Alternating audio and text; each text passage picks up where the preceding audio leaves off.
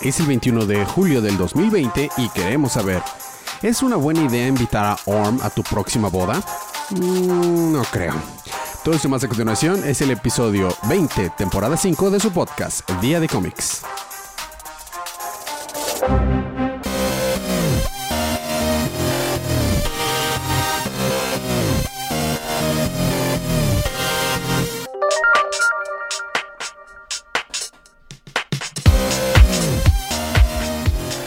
Bienvenidos de vuelta a su podcast Día de Cómics. Yo soy su anfitrión Elías, lector de cómics extraordinario. Y estoy acompañado por nadie otra vez, estoy solo. Pero vamos a tener audios esta semana de Sergio, el colorista rep, y de Paloma, la campeona en Mario Kart. El programa se los voy a comentar de una vez. Vamos a cubrir Dark, uh, Dark Knights, That Metal 1 y 2. Estaba pendiente el 1, ya salió el 2. Aquaman 61, Justice League 49, Catwoman 23, Nightwing 72, Teen Titans 43 y los números que estaban pendientes de Adventure, Batman The Adventure Continues del 6 al 8. Esta es una advertencia de spoilers, va a haber spoilers de esos libros que mencioné ahorita. Eh, que salieron básicamente la semana del 15 de julio. Eh, ¿Ustedes quieren participar para ganarse cualquiera de estos cómics o cualquier cómic de la semana pasada o la semana que viene? Digital gratis. Es muy fácil, solamente déjenos un review en cualquier plataforma, puede ser iTunes, puede ser Spotify, cualquier lugar donde puedan dejar un review del podcast. Eh, si quieren de 5 estrellas es bien agradecido, pero un review sincero, con que dejen un review o compartan el podcast en cualquier red social, vale también. Cualquier cosa, eso nos ayuda mucho a crecer y a llegar a más audiencia. Hagan esto y mándenos un screenshot al correo día de gmail.com o en nuestro Facebook día de comics o al Twitter este día de cómics también arroba día de cómics y entran para participar y este ganarse un cómics un cómic gratis digital es, es bastante fácil ¿Qué más anuncios? Ya grabé eh, dos episodios de un podcast nuevo que les comenté hace no mucho, que se, se, llama El Divagueo. Es por Juan Merla. Salgo en el episodio 5 y 6. Y creo de episodios después también sale Ale, la host del podcast Día de Ocio, que también ya está de regreso. Sale los jueves. Están en el episodio 11 de su temporada 4. Este, este jueves sale el episodio 12. Entonces, pues hay mucho contenido que, escuchar. Se los recomiendo. Voy a dejar el links de los podcasts al final en las notas del show, junto con los links de contacto que están también en las notas del show. ¿Qué más anuncios? ¿Qué más anuncios? Al fin me di la oportunidad de, de terminar algunos videojuegos que no había podido terminar, como Death Stranding. ¡Wow! Me gustó mucho. Y ahorita voy a empezar a jugar Ghost of Tsushima. Eh, entonces estoy, estoy bastante emocionado por ahí. Bueno, habiendo quitado todo esto del camino, vamos a pasar con los libros de esta semana.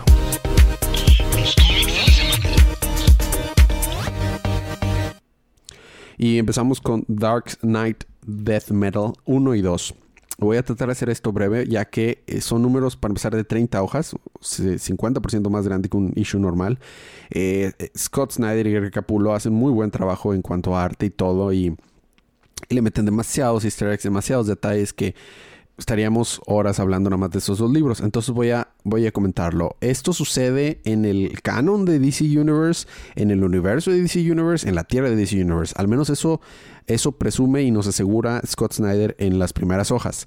Eh, pero todo está muy diferente. La Tierra ahora tiene como nada más como que tres o cuatro continentes y están los, los continentes juntos forman la forma de un murciélago.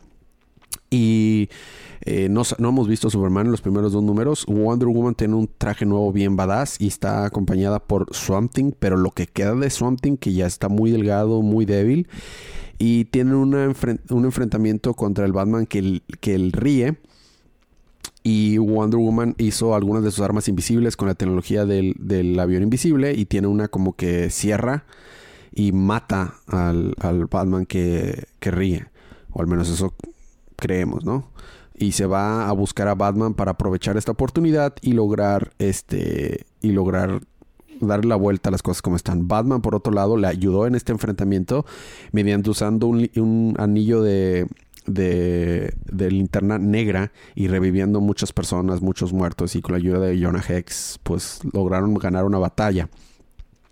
Pero las cosas no están para nada fácil. Nos enteramos también en el número 2 que eh, el cerebro del Batman que lee lo quitaron, bueno, que ríe, este, y lo pusieron en un cuerpo que tenían de un Bruce que se había, que en su universo se había vuelto Doctor Manhattan. Entonces metieron el cerebro que hablamos de que, que, ríe en el cerebro de, de un cuerpo estilo del Doctor Manhattan. Entonces ahora el Batman que ríe es ridículamente más poderoso, ¿verdad? Este, nos enteramos también que en algo va a jugar un papel eh, este lobo alguien lo contrató para algo, no sabemos los específicos.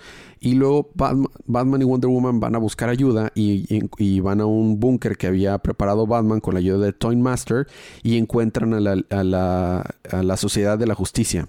O al menos algunos que estaban ahí. Bueno, me estoy adelantando. Batman estaba con ellos y Wonder Woman los encuentra y luego van a un búnker que les ayudó a construir el Toys Master hace tiempo, donde eh, encuentran una, bueno, no encuentran, eh, este, tenía Batman guardado como que versiones robóticas de los Dark Knights del arco Dark Knight Metal. Pero que ahora pues como que van a trabajar para ayudar a Batman.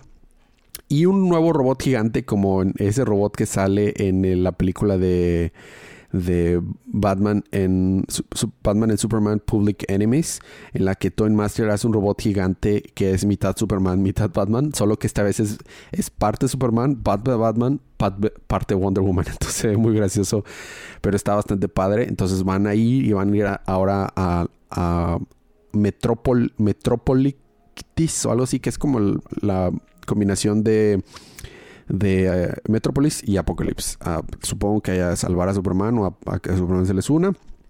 Por otro lado, vimos que Perpetua ya está, ya nada más le quedan seis tierras por destruir. La tierra que está destruyendo en este número último fue la tierra de del Superman de Red Son.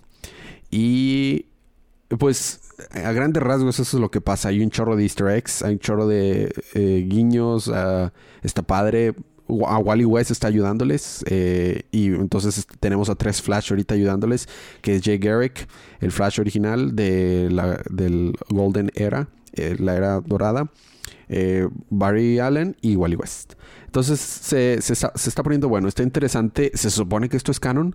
Se supone que todo esto pasó o va a pasar o está pasando. No, DC ha sido muy malo en explicarnos cómo funciona el canon. A pesar de que leemos y cubrimos todos los libros, no se entiende.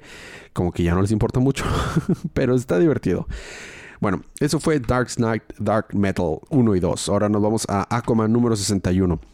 Este libro es un libro que he estado disfrutando bastante. Ah, tiene sus partes un poco de flojera, pero de, repente levanta. Eh, Mera recibe a, los, eh, reyes de los reinos debajo del, del, mar por esta boda supuesta que va a haber. Y todo el mundo creía que Mera seguía inconsciente o en coma, pero no, ya está despierta. Y este. Y dice que no que no creen esta cosa de los, de los reyes, que sería una mejor idea regresar el poder al, pueblo y que hubiera democracia y que hubiera, pues que no hubiera tiranía, ¿no? Este, no sé qué es lo que planeaba que pasara, si se lo está diciendo a los reyes de los siete océanos de la tierra, del bajo el al agua, ¿verdad? Y entonces all hell's break loose, todo se vuelve loco, empiezan a pelear unos con otros y Orm ocupa, ah, porque al, inicio dice Orm de que no, si yo debo ser el que me debe de casar con contigo para unificar los reinos y la fregadera, porque pues obviamente Orm es malo, a pesar de que ha estado jugando este papel de que sí es benevolente son su nueva ciudad del dragón y todo, pero eh, obviamente es malo. Y de hecho tenía barcos afuera de Atlantis listos para atacar. Algo que vio Aquaman. Y Aquaman estaba infiltrado y camuflajeado en este, en este evento. Y todo el mundo estaba peleando. Estaban los de Sable peleando, los hombres cangrejo peleando, los de Trench peleando, los, este, los, eh, ¿cómo se llaman? Los Nutrias, que son también un reino, está bien con ganas de que, oh, qué bueno que no me perdí esto, está muy interesante. Y básicamente se queda en que, en que Atlantis va a empezar a ser atacado por estos barcos. Aquaman no esperaba que el ataque viniera tan rápido. Las cosas no se van a poner buenas. Y en el próximo número, como que algo va a jugar Black Manta. Eh, no le hice mucha justicia. El libro está bien padre. Lo he estado disfrutando bastante. Arte, historia, inclusive hasta diálogos se han sentido eh, como que ligeros, pero con una historia interesante. Me ha gustado. Este sí lo recomiendo. Aquaman número 61. Nos vamos con Justice League número 49. Ahora vamos a un libro en el que sigue siendo para mí una oportunidad desaprovechada tener tantos héroes icónicos y todo. Y no. De entrada digo, llámenme old, old fashion o silver fashion, tal vez si lo quisieras decir. Pero a mí, a mí no me, a, mí me gusta Jon Stewart en la Liga de la Justicia por la nostalgia de la serie animada, pero para mí el, el, el, Green Lantern que debe de ser parte de la Liga de la Justicia es, es Hal Jordan. Me gusta más a Jon Stewart como un, un semi-líder o un líder de, de, parte de los Green Lantern Corps. Siento que hace más sentido porque por su background militar. Y este pero bueno, e, e, eso es X, de eso no se trata el libro. El libro es la segunda parte de este arco que yo creo que se acaba en la siguiente, en la que están, llegaron a un planeta donde había seres eh, alienígenas robóticos y orgánicos y derrocaron al, tirano que tienen ahí y el tirano les estaba diciendo que esta gente no funciona de otra manera más que violencia y eh, pues no tienen, eh, están pidiéndole que la Liga de Justicia sean los líderes. A Wonder Woman no está de acuerdo que sean los líderes, que dicen, nosotros, nuestro jale es ser héroes, no líderes, no, aunque sean buenas, o, sean benevolentes tus intenciones, o sea, ese no es tu trabajo. Eh, y en el libro nos centramos de que no, no es una buena idea. Llegan a, este, porque la Liga de Justicia está tratando de preparar este tal planeta por un ataque inminente que viene de otra fuerza alienígena.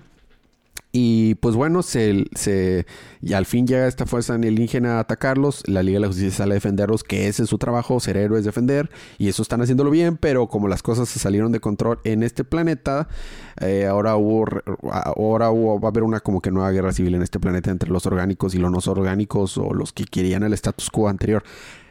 No lo entiendo, la verdad, pero son recapitulaciones, no reviews, yo lo sé. Así que pues eso es lo que pasó. Hay una, hay una pequeña historia que Wonder Woman cuenta de una e, este, héroe gigante previa a las Amazonas y está muy padre eso. El arte y la historia está chido, eso, eso me gustó. Pero bueno, eso fue Justice League. Eso fue eh, Justice League número 49. Eh, Nos vamos a ir con dos audios de Paloma con Catwoman 23, aunque ella menciona 22, pero sí creo que es el 23. Y Nightwing número 72. Catwoman número 22. En este número pasa mucho. Eh, Catwoman se entera de que hay un grupo de chicas que se hacen pasar como tipo escort con temática de maids. que eh, pues simplemente cuando alguien rico las contrata o alguien en general las contrata, le roban. Entonces ella va a intentar detenerlos. Durante todo el número, Selina se la pasa haciendo como que chistes, chistecillos eh, que no le quedan mucho al personaje, al menos a como ha estado últimamente el personaje, o sea, así, no sé, se siente medio raro.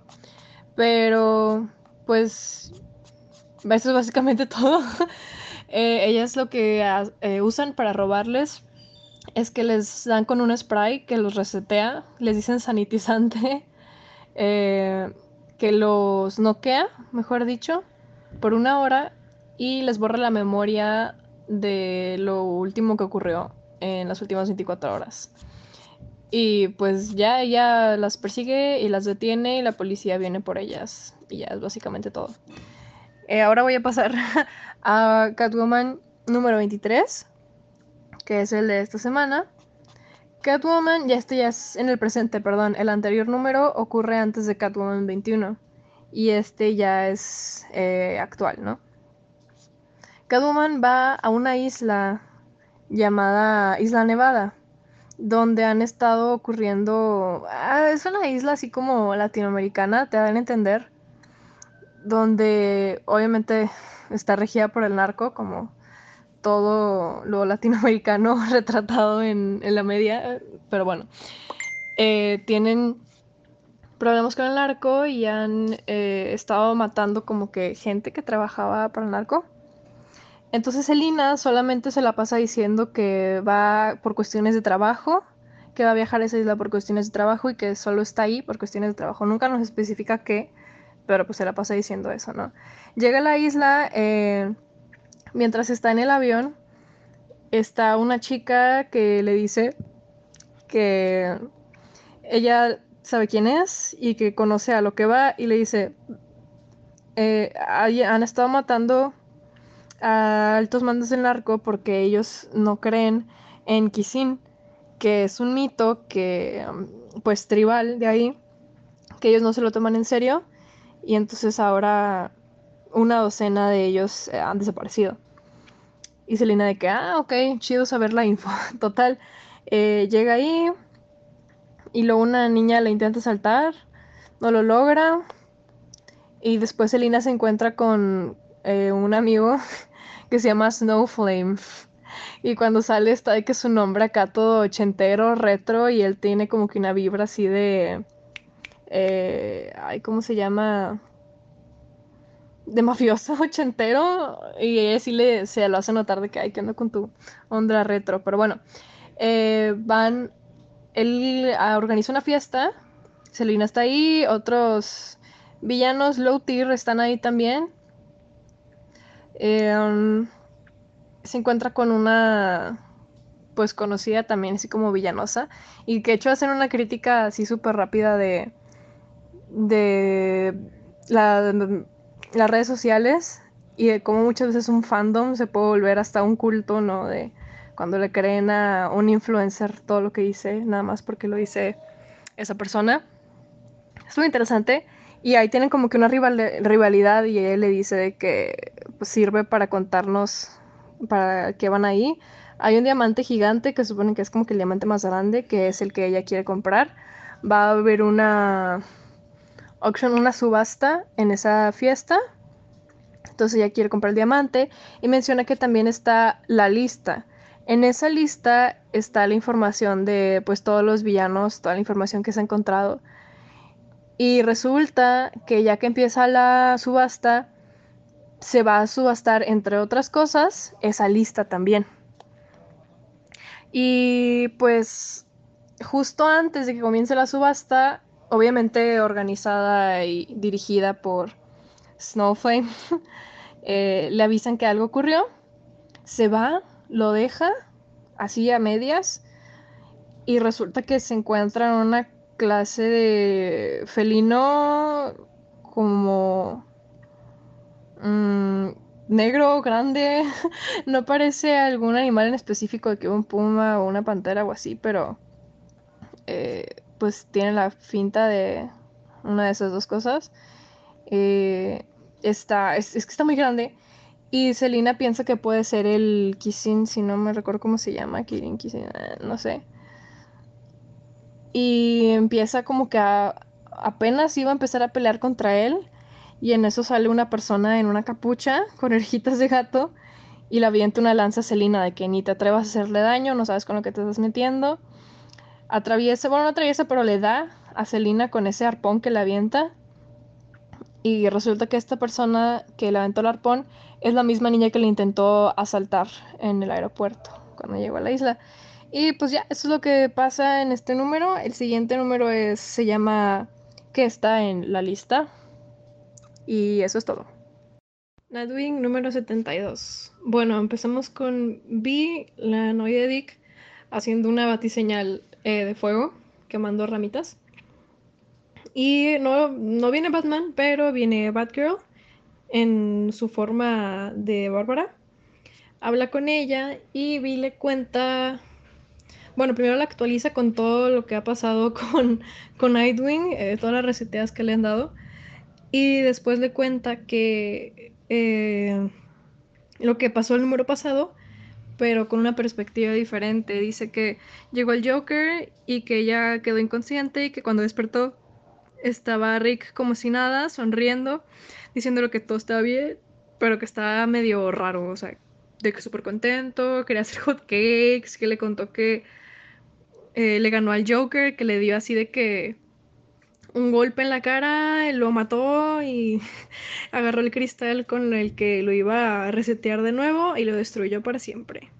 Pero pues obviamente Vi lo notó muy raro, por eso hizo la señal.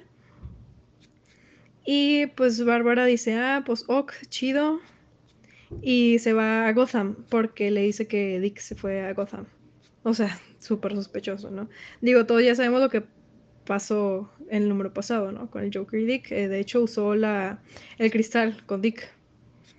Pero bueno. Entonces yo supongo que usó el cristal con Dick y después Dick usó el cristal con ella para hacerle creer este eso que pasó, que Dick lo mató al Joker y así, eh, porque pues es lo más lógico. Cuando Batgirl va a Gotham, se topa a Dick y eh, sí lo nota súper raro. en eso llega Punchline, esta chica Harley Quinnesca. de hecho, Bárbara le dice que es como un. Este. Como un intento de Harley Quinn, ¿no? Y él dice, claro que no, yo. de que la dejé ahogándose en su propia sangre, que de hecho sí sucede en Batman número 93, eso. Y bueno, pelean ella y Bárbara. Después Dick la detiene, detiene a Punchline. Porque le dice, quedamos en que yo iba a hacer esto. Y ella de que, ay, sí, le pinta una sonrisa con sangre. O sea, está súper Joker y Harley Quinn esto. Y ahí Bárbara, ya que ve a Dick con una sonrisa pintada con sangre, ella puede poner una pieza con otra y dice, wow, Joker usó el cristal con Dick y por eso está bien loco. Y en eso pues noquean a Batgirl. Cuando lo noquean llega el Joker y lo saluda y dice que son su familia.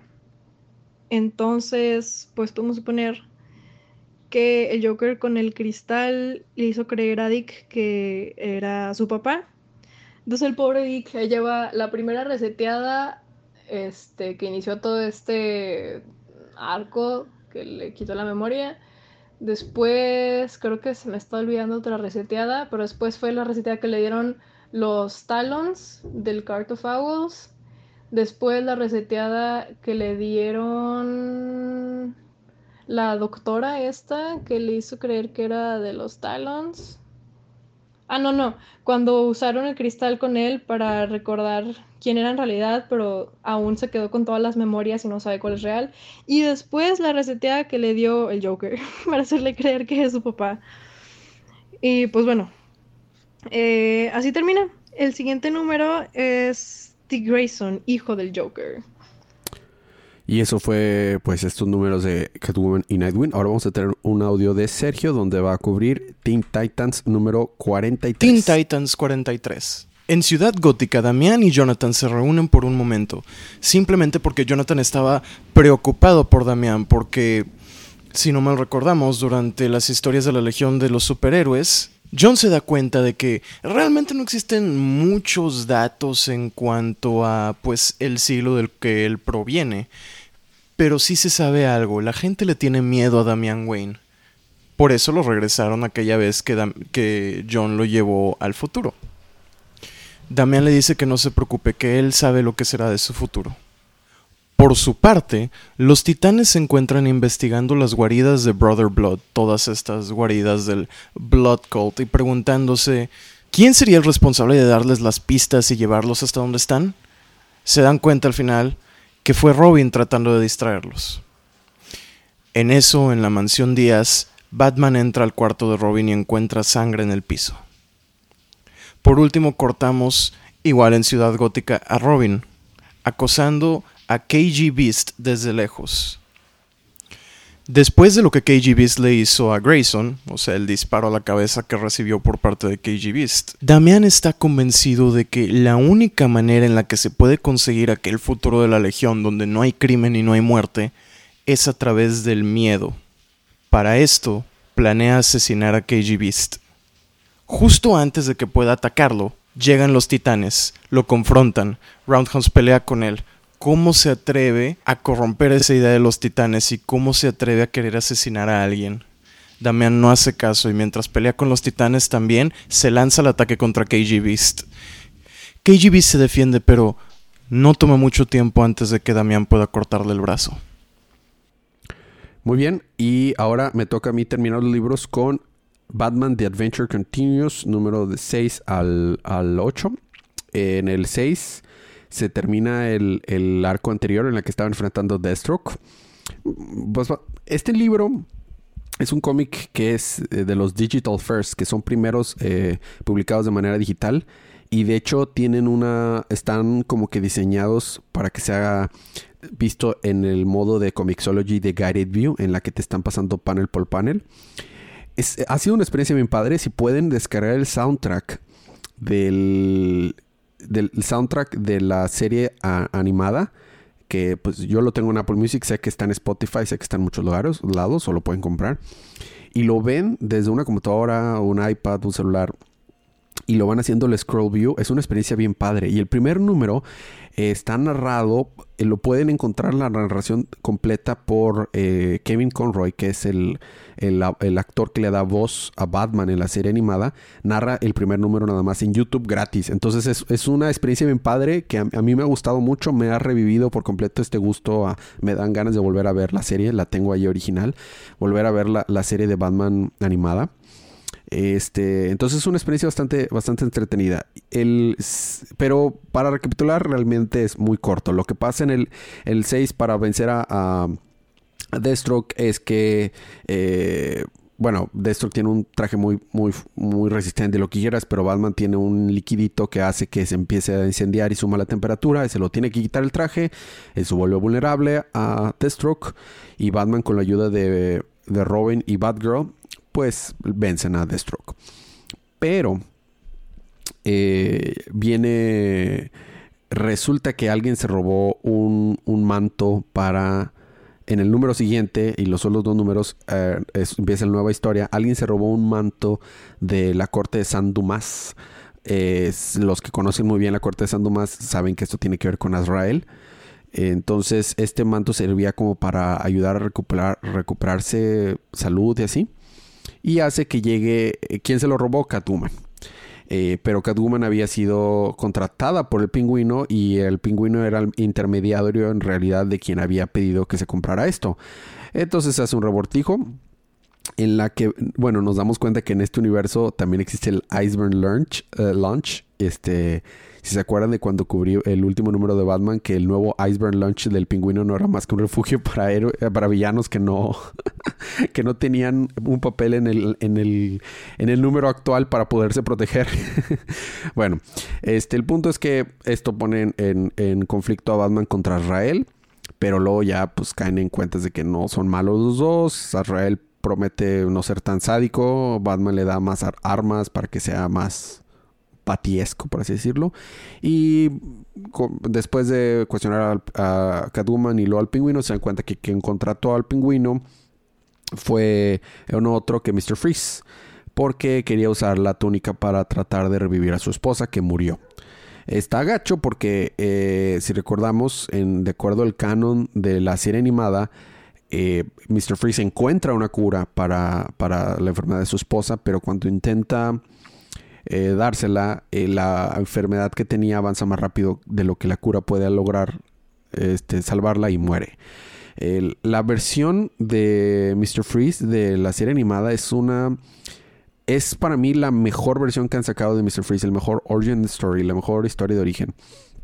Eh, entonces me parece muy padre ver esto. Obviamente entre los dos le ganan, entre Azrael y Batman le ganan a Mr. Freeze y ya Azrael se lleva la, la túnica esta sagrada y la ponen en un museo para que esté salva y ahí se acaba.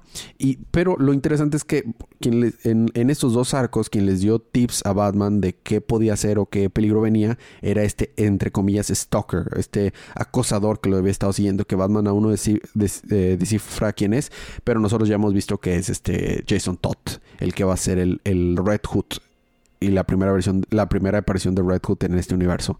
Y básicamente eso pasa. Está muy entretenido, me gustó, ha sido de los cómics que más he disfrutado recientemente.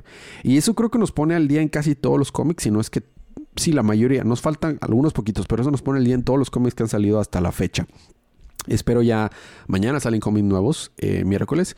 Eh, espero salga eh, tiempo con todos los cómics como debe de ser. Y espero poder grabar en vivo con Sergio este próximo episodio y con Paloma. Va a estar interesante ver si podemos hacer esta dinámica. Eso es todo.